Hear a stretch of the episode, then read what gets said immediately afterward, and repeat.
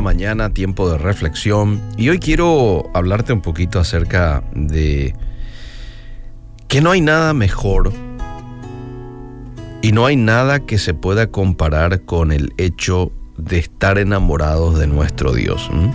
Ya Él está de nosotros.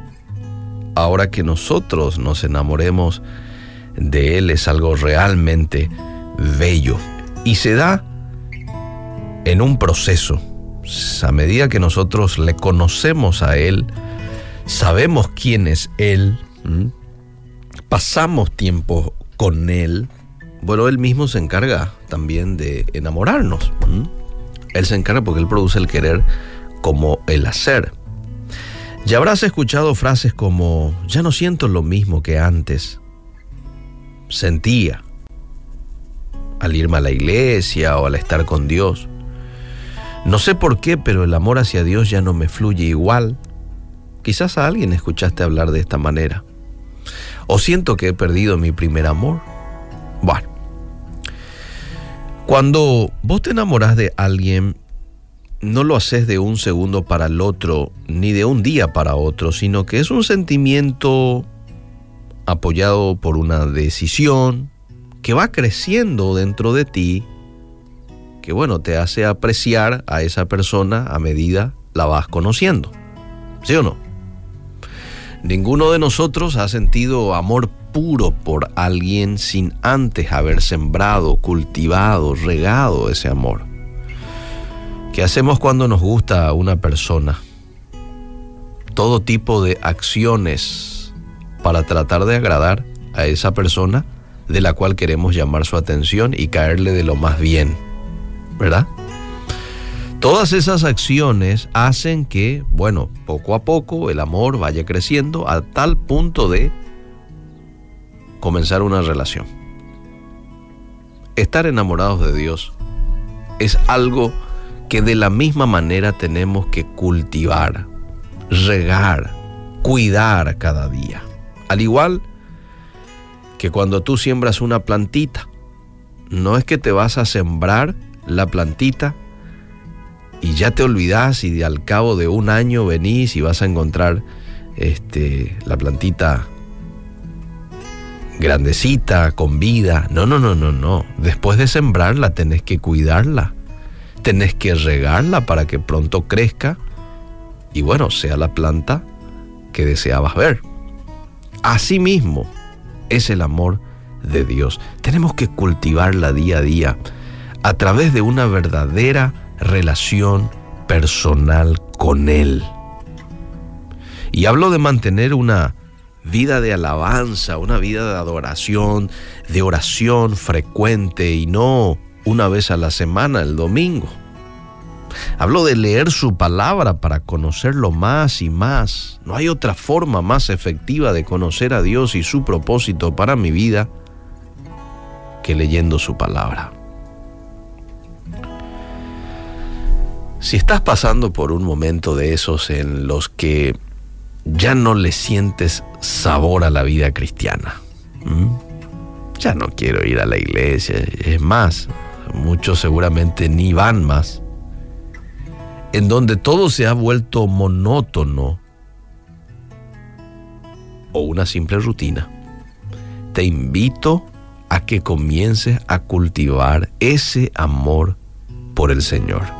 Cambia de chip, eliminar la rutina hace cosas diferentes que te lleven a mantener más contacto directo o indirecto con las cosas del Señor.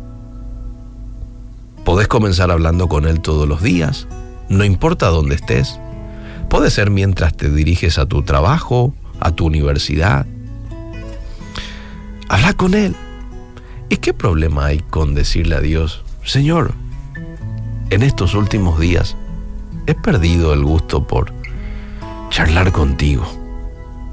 He perdido el gusto por leer tu palabra y te he desplazado con tantas otras distracciones. Perdóname, ayúdame, ayúdame. Pon amor en mi corazón hacia ti, hacia la oración, hacia la lectura de la palabra de Dios y tomate unos minutos en el día para meditar en su palabra, vos y la Biblia. ¿Mm? Vos y la Biblia.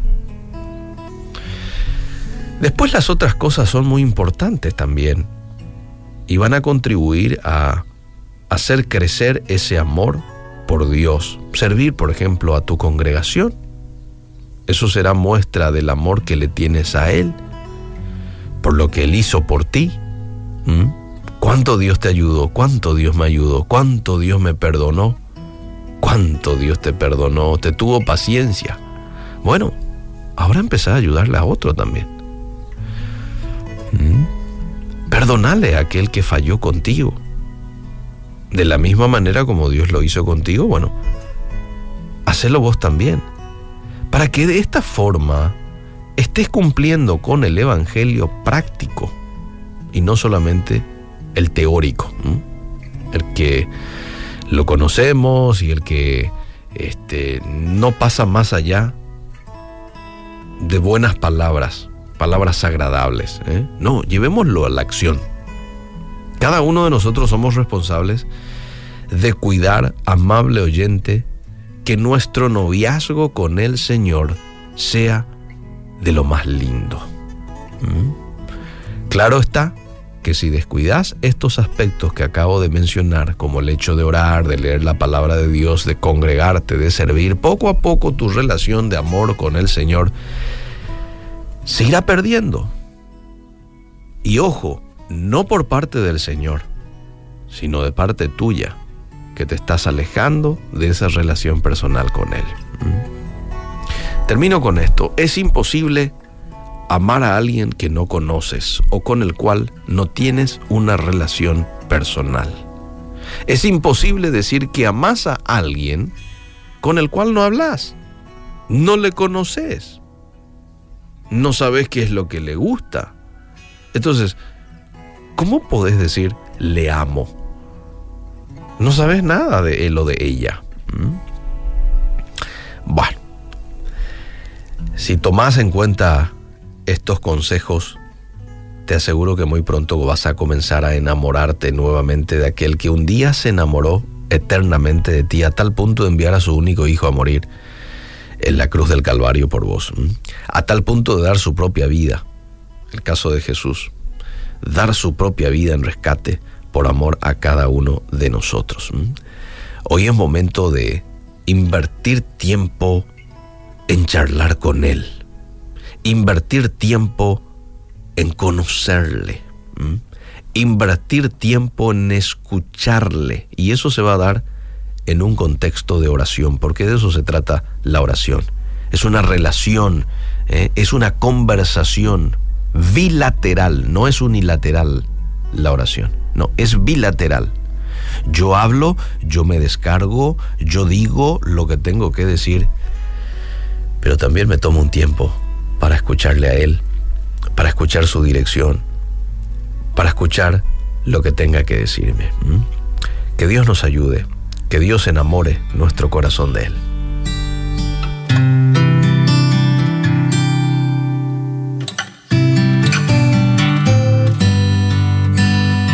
Quiero entregarte mi sueño,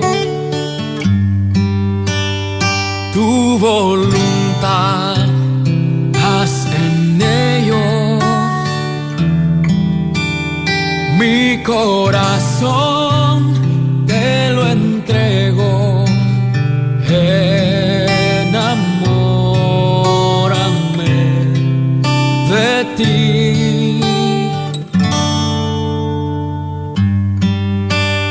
Quiero aprender a escucharte. Quiero saber qué es amarte. De tu verdad yo saciarme. Enamórame de ti, Señor.